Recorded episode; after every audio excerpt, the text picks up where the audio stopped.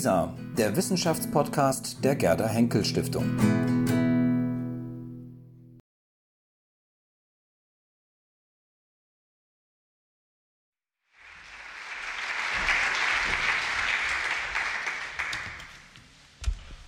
Guten Tag, vielen herzlichen Dank, dass wir tatsächlich gemeinsam, wie wir das gerne machen und schon lange machen, äh, einen Blick in unsere Küche äh, gewähren dürfen. Also wir machen kurz die Küche auf und machen keinen normalen wissenschaftlichen äh, Vortrag, sondern etwas, was gerade in der Arbeit ist. Und diese Arbeit, äh, der Zeitdruck ist immer größer für diese Arbeit und deswegen sind die Änderungsmöglichkeiten immer geringer. Trotzdem freuen wir uns sehr auf die Diskussion.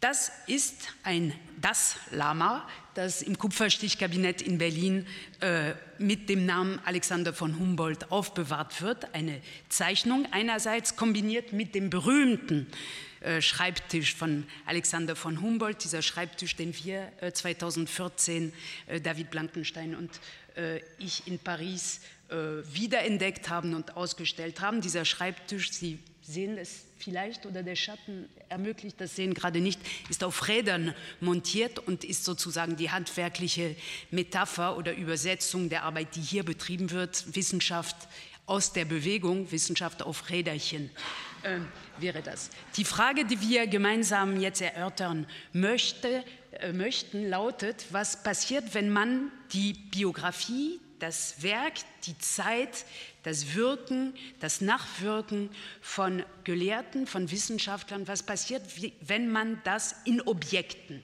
tut. Also nicht in Texten, nicht nur in Bildern, sondern in Objekten. Und was passiert, wenn man diese Objekte kombiniert, wie wir das hier äh, getan haben aus Spaß, aber auch, weil wir stark hoffen, das wird nicht klappen, dass das Plakat am Ende so aussieht.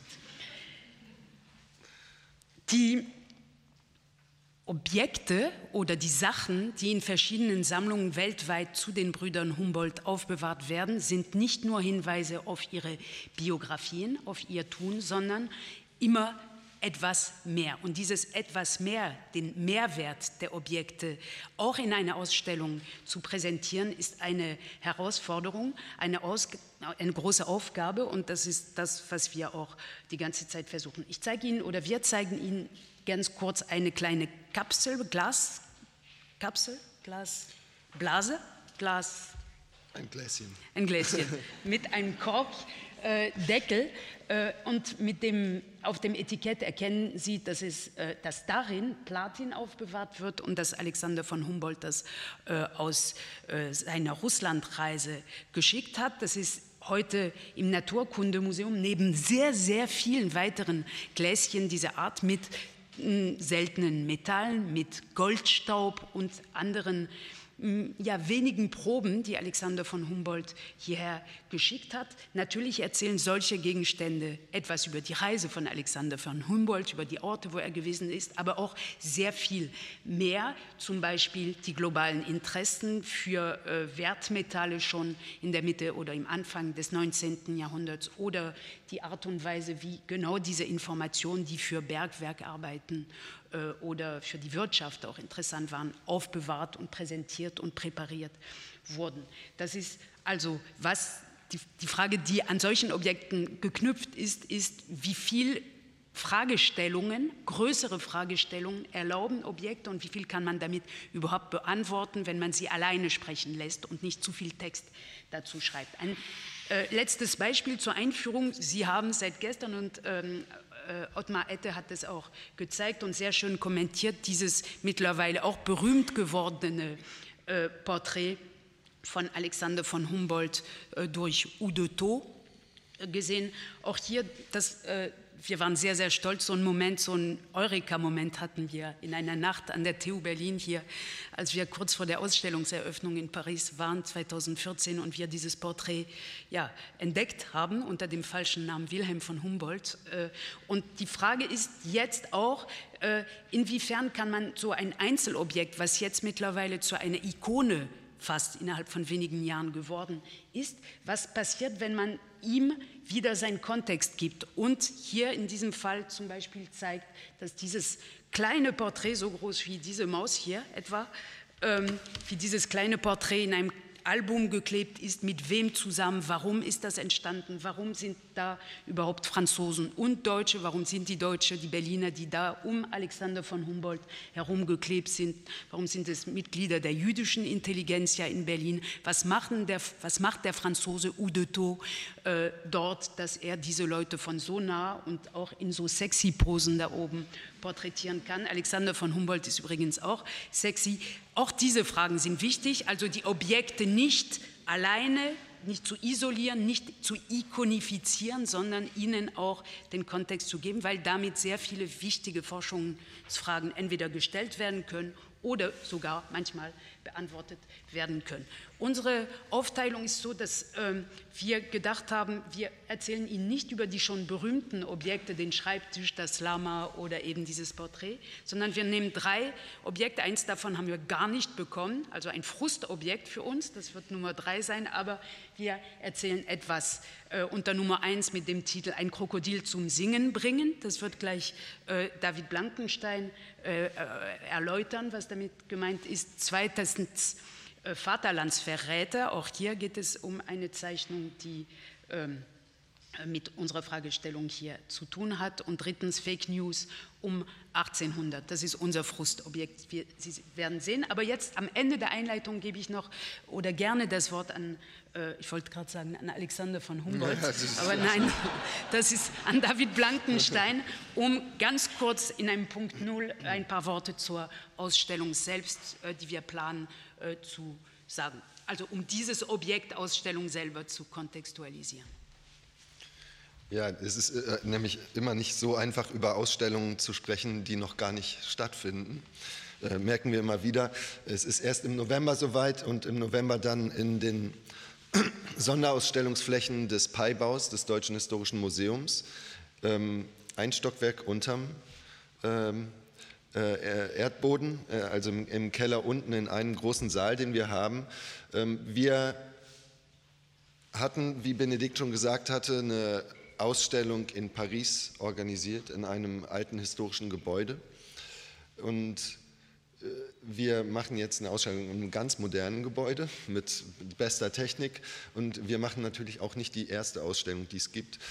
Es gab allerdings zu Wilhelm von Humboldt noch nicht so viel. 1935, äh, auch ein äh, Jubiläumsjahr, aber ein Todesjahr von, von, Wilhelm von Humboldt gab es eine Ausstellung in Berlin schon, die das Stadtmuseum damals organisiert hat. Und Sie wissen es alle, zu Alexander von Humboldt äh, gibt es eine ganze große Reihe schon vorher und in diesem Jahr auch wieder und verstreut und in aller Welt sozusagen, auch in Lateinamerika einiges und damit sind wir nicht alleine. Was unser Privileg ist, sage ich mal, und äh, eine wunderschöne Aufgabe, eben eine Ausstellung über beide Brüder zusammen zu machen.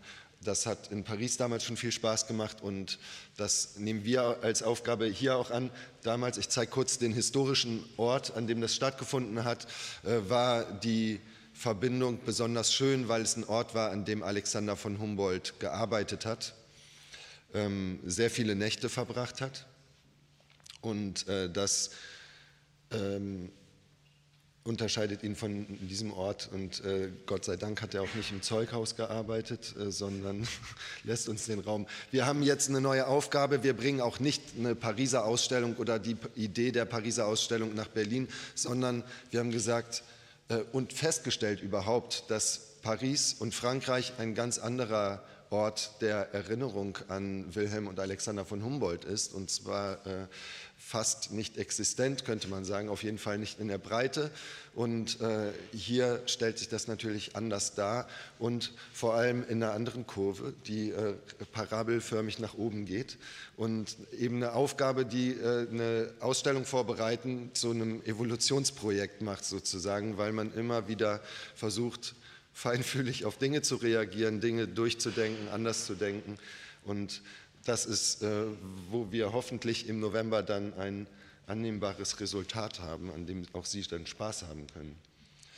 Ähm, ich zeige das nur kurz, damit das äh, Logo des Deutschen Historischen Museums auch mal äh, geläufig ist und Sie können sich wie Sie hier sehen, auch äh, auf der Internetseite informieren. Dabei will ich es belassen mit dem Formalen und nun wirklich zu den Objekten kommen. Und ein Krokodil zum Singen bringen ist der erste Punkt und ich zeige es Ihnen auch direkt. Äh, ein Krokodil, das uns erlaubt hat, was wir ständig versuchen in unserer Ausstellung, wo wir nicht zwei Biografien nebeneinander oder getrennt voneinander erzählen wollen, sondern versuchen, die Überschneidungspunkte zu finden auf verschiedenen Ebenen oder immer wieder äh, Dinge zusammenzubringen, die Wilhelm betreffen, die Alexander betreffen. Hier haben wir es über einen Ort gemacht und äh, der Ort ist Rom, die Stadt Rom, in der Alexander von Humboldt 1805 ein Krokodil sieht. Das hatte er in den Jahren zuvor auch immer wieder getan, Krokodile gesehen, angefasst, auseinandergenommen, genauestens untersucht. Und das waren natürlich wirkliche, äh, echte Krokodile und Kaimane, die er äh, im Amazonasgebiet gesehen hat, seziert hat und gezeichnet hat. Hier sieht man eine Zeichnung von, von so einem Krokodil und hier die äh, in der Staatsbibliothek verwahrt wird heutzutage. Und hier sieht man, was er dann publiziert zu einem Krokodil. Oben ist zwar äh, eine Affenart, aber in der unteren Blatthälfte aus dem äh, Recueil de Zoologie von Alexander von Humboldt sieht man, dass er sich durchaus auch für Details interessiert hat an den Krokodilen und äh, nicht nur die ganze große Anatomie, sondern er guckt sich die Mundpartie an, er guckt sich die Zungenanlage vom Krokodil an und auch die Stimmorgane des Krokodils. Und ähm, äh, Jürgen Trabant hat heute Morgen schon darüber gesprochen. Er hat sich natürlich auch für die Stimmen äh, ähm, interessiert von den Krokodilen und dabei festgestellt, die Alten singen nämlich gar nicht so viel, aber die Jungen, die singen, aber äh, miauen eigentlich wie Katzen, so wie Alexander von Humboldt das beschreibt. Ja. Ähm, ich gehe aber nochmal zu dem Krokodil zurück, das gar nicht singt, es stumm ist. Das ist nämlich ein Krokodil aus weißem Marmor aus der Antike. Und äh, das hat Alexander von Humboldt an dem Ort sehen können, an dem es heute auch noch verwahrt wird, äh, bevor es dann äh, im Herbst nach Berlin eine Reise antreten wird. Und Alexander von Humboldt schaut sich also, nachdem er die echten Krokodile gesehen hat, ein antikes Krokodil eben an. Und da, das ist für uns ein wunderbares Objekt, weil es uns erlaubt, eine Vermittlungsebene aufzumachen. Ich hatte eben schon gesagt, wir haben zwei Brüder zu vermitteln. Wir haben auch eine Wissenschaft, Wissenschaftsform zu vermitteln, die aus der Bewegung entsteht. Zwischen Amerika und Europa etwa, zwischen Metropolen, zwischen Land- und Waldgebieten. Wir, es geht auch um die Vermittlung von räumlicher und von zeitlicher Ausdehnung, die bei beiden Brüdern Humboldt eine große Rolle spielt. Und es geht auch um die Vermittlung der Vermittlung zwischen Natur und Kultur, die beide Brüder Humboldt betrieben haben. Und wenn wir nur an den Kosmos von Alexander von Humboldt denken, dann wissen wir, dass die äh, Erzählung der Welt eben nicht nur eine Erzählung der Welt ist, sondern auch eine Erzählung über die Erzählungen der Welt in verschiedenen Zeiten und wie die Menschen äh, in der Antike und in anderen Jahrhunderten eben die Welt betrachtet haben. So, und wir sind natürlich nicht äh, durch Rom spaziert und haben gewartet, bis wir ein Humboldt-Objekt treffen, sondern wir haben natürlich auch unsere Quellen, die uns dazu bringen und äh, das äh, wunderbare Projekt der, äh, der Universität Potsdam, der Akademie der Wissenschaften und der Staatsbibliothek Berlin, die Tagebücher äh, verfügbar zu machen, digital, äh, erlaubt einem nachzuspüren und das, was Humboldt eben nicht gedruckt hat, auch nachzuvollziehen. Ähm, die Arbeit von Marie-Noël Bourget, die die italienischen Tagebücher erschlossen hat und da auch wunderbare Pisten und Wege eröffnet hat, sich wissenschaftlich damit zu beschäftigen, führt auch immer wieder zu den Objekten. Und Alexander von Humboldt, das will ich Ihnen nicht vorenthalten, der schreibt über dieses Krokodil in seinem Tagebuch Au Musée Capitolin, un crocodile antique de quatre pieds de long, de marbre de Paros. La tête est neuve, excepté une partie de la mâchoire inférieure. Das ist insofern äh, wichtig, weil es um die Schichten geht tatsächlich. Es ist eben nicht nur ein antikes Krokodil für Alexander von Humboldt und eine einfache Gegenüberstellung von lebendig und Kunstprodukt, sondern es wird auch nochmal differenziert, denn dieses Krokodil ist auch restauriert worden von Francesco Antonio Franzoni, nehme ich an, der die Sala degli Animali ähm, im äh, Museo Pio Clementino ähm, gestaltet, wenige Jahrzehnte bevor Humboldt dort ist. Und dann geht er aber in seiner Betrachtung eines Kunstwerks weiter und sagt, Es crocodile auquel on avait restauré la langue, pat mal fait, toujours doigts, tous avec des ongles fourchus. Und dann sind wir wieder von der Betrachtung des Kunstwerks in die Betrachtung eines äh, naturhistorischen Objekts oder Lebewesens rein. Vielen Dank. David war so bescheiden und hat nicht erwähnt, dass diese Leihgabe vom Papst kommt. Also die vatikanischen Sammlungen leihen zum ersten Mal den Krokodil aus und er kommt nach Berlin, weil Alexander von Humboldt ihm auch die Zähne gezählt hat. Ähm, äh, und auch das werden wir eben ihm verdanken. Zweiter Punkt, zweites Beispiel unter dem Titel Vaterlands Verräter.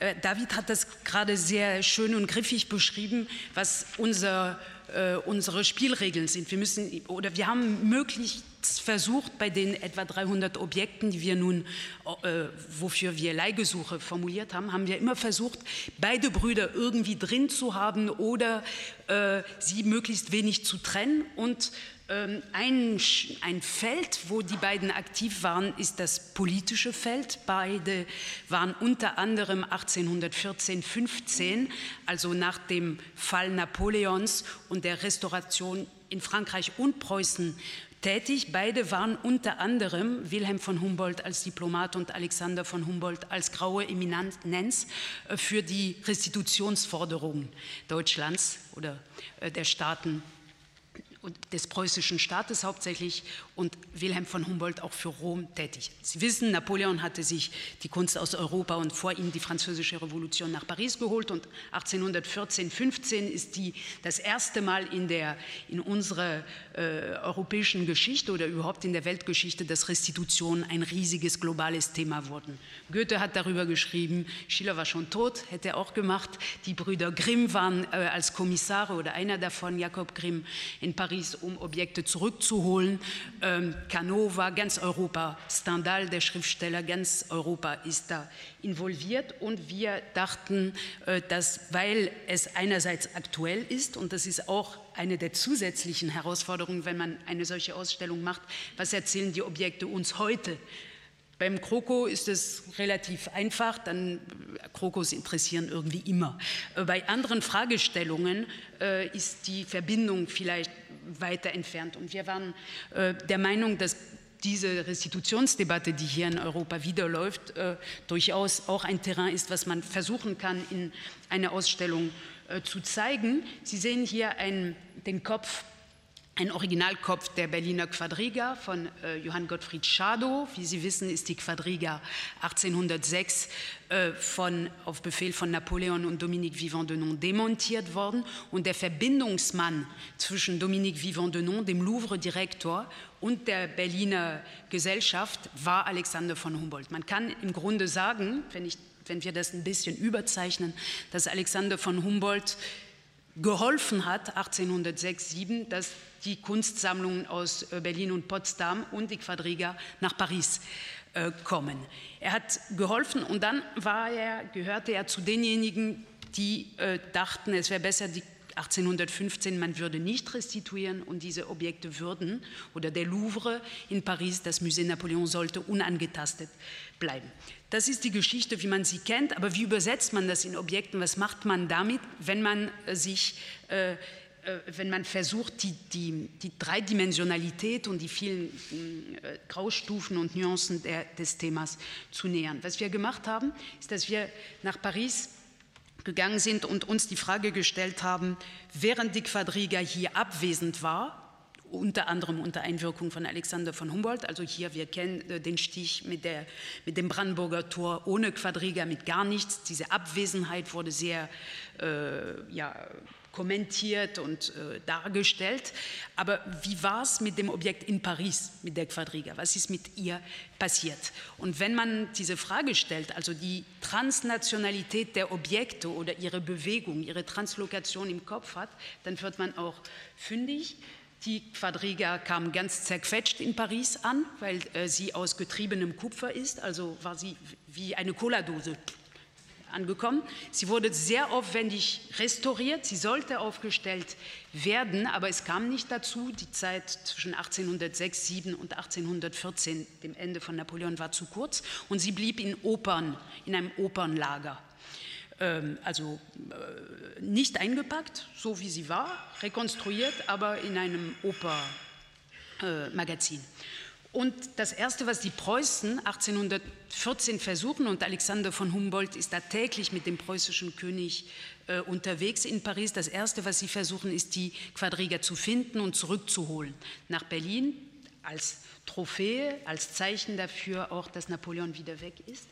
Und die Quadriga wird gefunden, sofort eingepackt, bis, und Sie sehen hier eine Zeichnung, die äh, komplett unbekannt ist, von äh, dem äh, Architekten Jakob Ignaz Hittorf, bis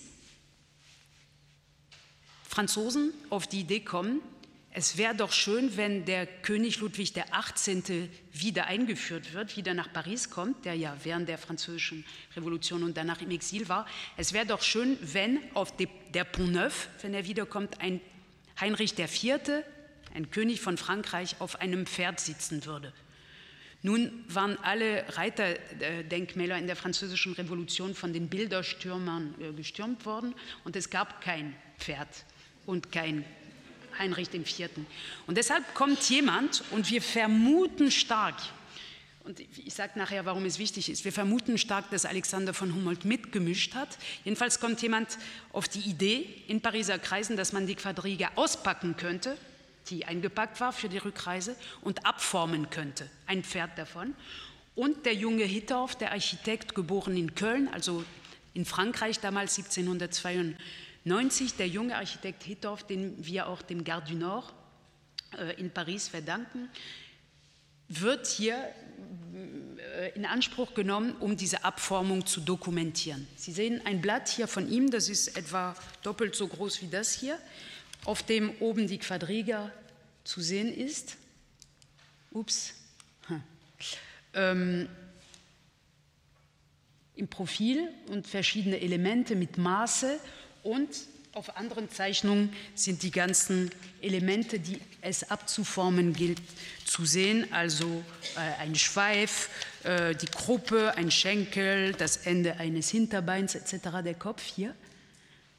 Und hier wie eine Drahtpuppe Heinrich IV., der sozusagen als Struktur in diese Konstruktion reinkam. Was wollen wir hier ein Detail mit diesem Objekt oder mit diesen Zeichnungen äh, zeigen? Äh, wir entfernen uns natürlich an der Stelle von der engen Biografie der Brüder Humboldt. Hier das fertige Quadriga-Pferd in Paris mit Heinrich IV. drauf äh, bei dieser Inszenierung für die Rückkehr. Hier wollen wir zeigen, wie eben ähm, die Anwesenheit und die Abwesenheit von Objekten, das Hin und Her dieser Objekte, die politischen äh, Schlachtfelder, die, damit, äh, eine, die da in diesem Zusammenhang eine Rolle spielen, natürlich in Texten, in Briefen dokumentierbar sind, aber auch in solchen Zeichnungen. Und in dem Fall, weil es bei Ausstellungen auch wichtig ist, haben wir ein, für, für, ein Berliner Publikum sehr spektakuläres äh, Dokument der Präsenz der Quadriga äh, in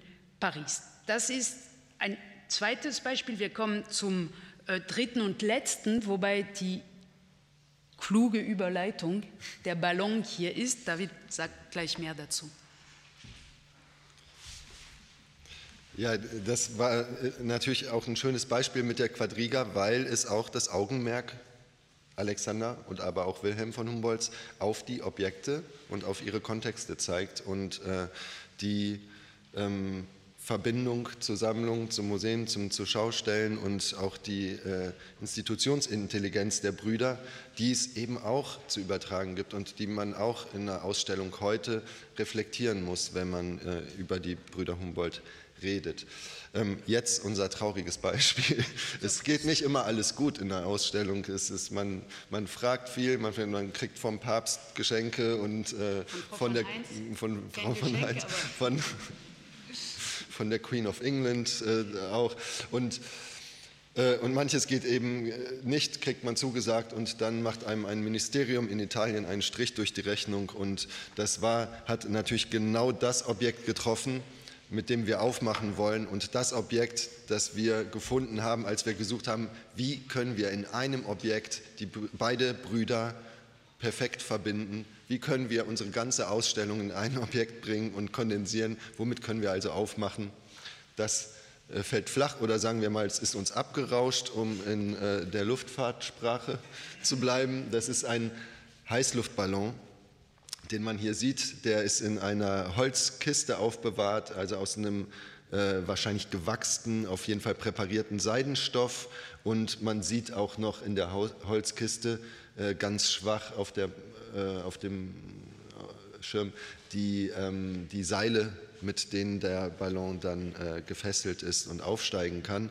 Was hat das nun mit Humboldt zu tun? Also ähm, wir haben gerade eben schon einen Ballon gesehen, das heißt, das war äh, war was Feines damals in der Zeit, was Abbildungswürdiges und natürlich es ist ein, eine technische Neuerung in der Zeit der Brüder Humboldt. Es ist was ein super spektakuläres Medium. Es erlaubt die Perspektivwechsel. Das ist alles schon schön für, für, für die Humboldts zu haben. Alexander von Humboldt betrachtet ja begeistert in Berlin einen Ballonaufstieg und ähm, als er gerade von seiner Amerikareise zurückkommt, äh, Ende 1804, äh, wird er mit seinem Höhenrekord auf dem Chimborazo mal ganz schnell entthront von äh, seinem späteren Freund Gay-Lussac, der dann einfach mal 2000 Meter höher reist äh, mit dem Ballon, äh, was Humboldt sich allerdings nicht zu schade ist, abzubilden auf seinem Naturgemälde, wo er sein, äh, sein nicht ganz erreichten Aufstieg auf den Chimborazo verzeichnet, aber eben auch den höchsten Mensch der Welt damals äh, ehrt, indem er Guy Lussac auf dem Naturgemälde verewigt. Also Ballons haben schon eine Menge mit Humboldt zu tun, mit Alexander von Humboldt. Also sie tauchen dann auch immer wieder auf als äh, Referenz in diversen Blättern. Aber sie haben auch mit Wilhelm zu tun, denn dieser Ballon, dieses Objekt, das wir eben nicht bekommen, das äh, beschreibt Wilhelm von Humboldt in einem Brief an den preußischen König Ende 1804, als er Botschafter am Heiligen Stuhl ist. Also beim Papst sind wir schon wieder. Und ähm, das ist ein Ballon, der sechs Meilen von Rom in einen See gelandet ist, dann sofort zum Papst gebracht wird. Und was ist es? Es war natürlich kein bemanntes Flugobjekt, sondern eine Nummer kleiner. Und äh, Wilhelm schreibt an, in einer Depesche an den preußischen König am 22.12.1804 un événement vraiment singulier fait depuis quelques jours l'objet de toutes les, toutes les conversations ici. Und beschreibt dann die Geschichte, wie dieser Ballon gelandet ist, reingebracht wird. Und dieser Ballon trägt eine Nachricht, die gibt Wilhelm von Humboldt auch wieder. Und die ist: Le ballon porteur de cette lettre a été lancé à Paris le soir du 25 Frimaire, also am 16. Dezember wäre das gewesen, à l'occasion de la fête donnée à l'empereur Napoléon par la ville de Paris. Und der Fake News-Aspekt ist naheliegend jetzt, denn innerhalb von 22 Stunden hat offensichtlich ein äh, Flugobjekt, das in Paris gestartet ist, äh, den Weg äh, in die Stadt gefunden, deren Oberhaupt am Heiligen Stuhl der Papst gerade in Paris war. Übrigens mit Alexander von Humboldt zusammen auch. Also Alexander in Paris, Wilhelm in Rom, der Papst in Paris und niemand weiß, ob der Papst überhaupt wirklich angekommen ist. Aber dann äh, die schnellste Nachrichtenübermittlung der Welt offensichtlich bis dahin äh, ist dann passiert und die Leute denken, das kann nicht wahr sein. Also dieser Zufall ist zu gigantisch. Und äh, dazu schreibt Wilhelm auch, il est vrai qu'il y a maintenant des personnes qui, soutiennent que ce ballon ne soit pas venu de Paris, mais que l'on ait lancé à l'opinion du public. La circonstance que le ballon lancé à l'occasion du couronnement de l'empereur Napoléon ait terminé sa course à l'ancienne capitale du monde, schließt dann Wilhelm von Humboldt, der sich aber auf die Seite der Gläubigen stellt, also der, derjenigen, die sagen, das muss schon wahr sein. Cette circonstance est sa course, euh, bon, qu'il ait terminé sa course, ne laisserait non plus, si en effet ce ballon est venu de Paris, de donner lieu à, bon, äh, à un grand nombre d'allusions. Also, äh, Wilhelm von Humboldt bemerkt schon, dass aus der neuen Hauptstadt Europas und vielleicht der Welt, in der sich Napoleon gerade selbst gekrönt hat, äh, ein Ballon äh, ratzfatz den Weg in die alte Hauptstadt der Welt gefunden hat. Und äh, das ist das, die große bemerkenswerte Klammer, das, was in diesem Moment ähm, die Stadt Paris und Rom, das Alte, das Neue und auch die beiden Brüder Humboldt irgendwo verbunden hat. Und Jetzt haben Sie es wenigstens mal gesehen in einer PowerPoint-Folie. Viele andere Objekte werden Sie dann im November im Deutschen Historischen Museum sehen können. Und jetzt übergebe ich nochmal an Benedikt. Vielen Dank. Die gute Nachricht, also der Grund, warum wir den Ballon nicht bekommen, ist ein technologischer Grund, das muss ich an dieser Stelle ja. erwähnen. Wir hatten zunächst eine Zusage und das DHM hatte auch äh, äh, zugesagt, die Restaurierungskosten zu übernehmen. Und dann ist es untersucht worden, der Stoff ist untersucht worden und die Kosten sind so groß und die Vorsichtsmaßnahmen, der, der Stoff ist Seide, äh, die man anwenden muss, so groß, dass äh, die Italiener selber diese Restaurierungskosten und die Maßnahmen durchführen wollen. Das heißt, das ist eine positive Meldung, denn irgendwann wird der Ballon dann richtig, sicherlich richtig ausgestellt und auch transportfähig werden, vielleicht in beim nächsten Jubiläum klappt es äh, vielleicht, das kommt ja sehr bald. Fazit ganz kurz zusammengefasst, was bringen Objekte anders als Texte äh, für Informationen, für wissenschaftliche Möglichkeiten? Erstens, wir stellen fest, dass sie wertvolle und sehr oft unterschätzte historische Quellen sind. Man kann sie aus vielen verschiedenen äh, Richtungen beleuchten und sie erzählen viel, viel mehr manchmal als äh, Texte. Zweitens sind Objekte genuin interdisziplinär. Man kann sich nur in Tandems oder in Arbeitsgruppen mit ihnen so beschäftigen, dass alle Dimensionen rauskommen. Das wurde beim Kroko besonders äh, klar. Sie sind drittens beinhalten sie eben aufgrund ihrer Lebenszeit vielfältige und generationenübergreifende Rezeptionsschichten. Ich habe es eben äh, gesagt, dass das auch schon den Brüdern Humboldt aufgefallen ist, die an ihnen ablesbar sind. Und äh, Humboldts Arbeitsweise sollten wir durchaus weiter beherzigen. Und Objekte bringen eben auch bisweilen die Forschung auf unerwartete Fragestellungen und neue Suchspuren. Und ich freue mich sehr, dass das äh, in der Humboldt-Forschung auch in der, in der letzten Zeit sehr stark äh, äh, bewusst wird, in vielen verschiedenen Institutionen. Da muss man nicht in den Museen anfangen, sondern kann auch die Akademie als Beispiel nehmen. Und das schafft viel Neues.